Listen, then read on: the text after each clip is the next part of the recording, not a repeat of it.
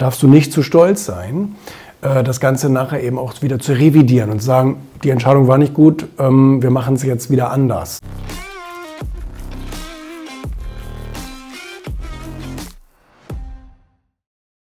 Aus falschem Stolz kannst du nicht irgendwas beibehalten, ähm, auch wenn du dann weißt, dass es falsch ist. Ich meine, gerade so auch als Unternehmer oder als Führungskraft oder wie auch immer, ähm, treffen wir jeden Tag wahrscheinlich 300 aktive Entscheidungen. Ich meine, insgesamt trifft man natürlich mehr, hat man ja mal rausgefunden, so mit allen möglichen Kleinkram. Welchen Kaffee trinke ich heute? Aber ähm, ich sag mal so, so Prozess, Unternehmerentscheidungen oder, oder Betriebsentscheidungen oder wie auch immer. Ne?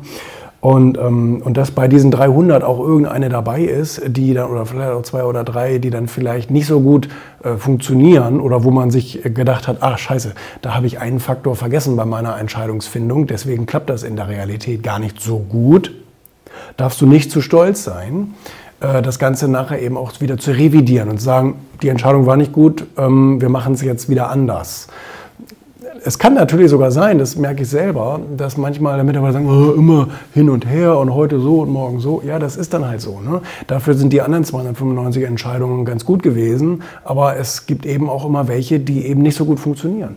Und ähm, wenn man dann sich einredet, nein, klare Linie, ich habe das jetzt einmal entschieden und das muss ich jetzt durchziehen und so, das ist Selbstmord, das ist der dieses, die, die, die dümmste Einstellung, die man haben kann.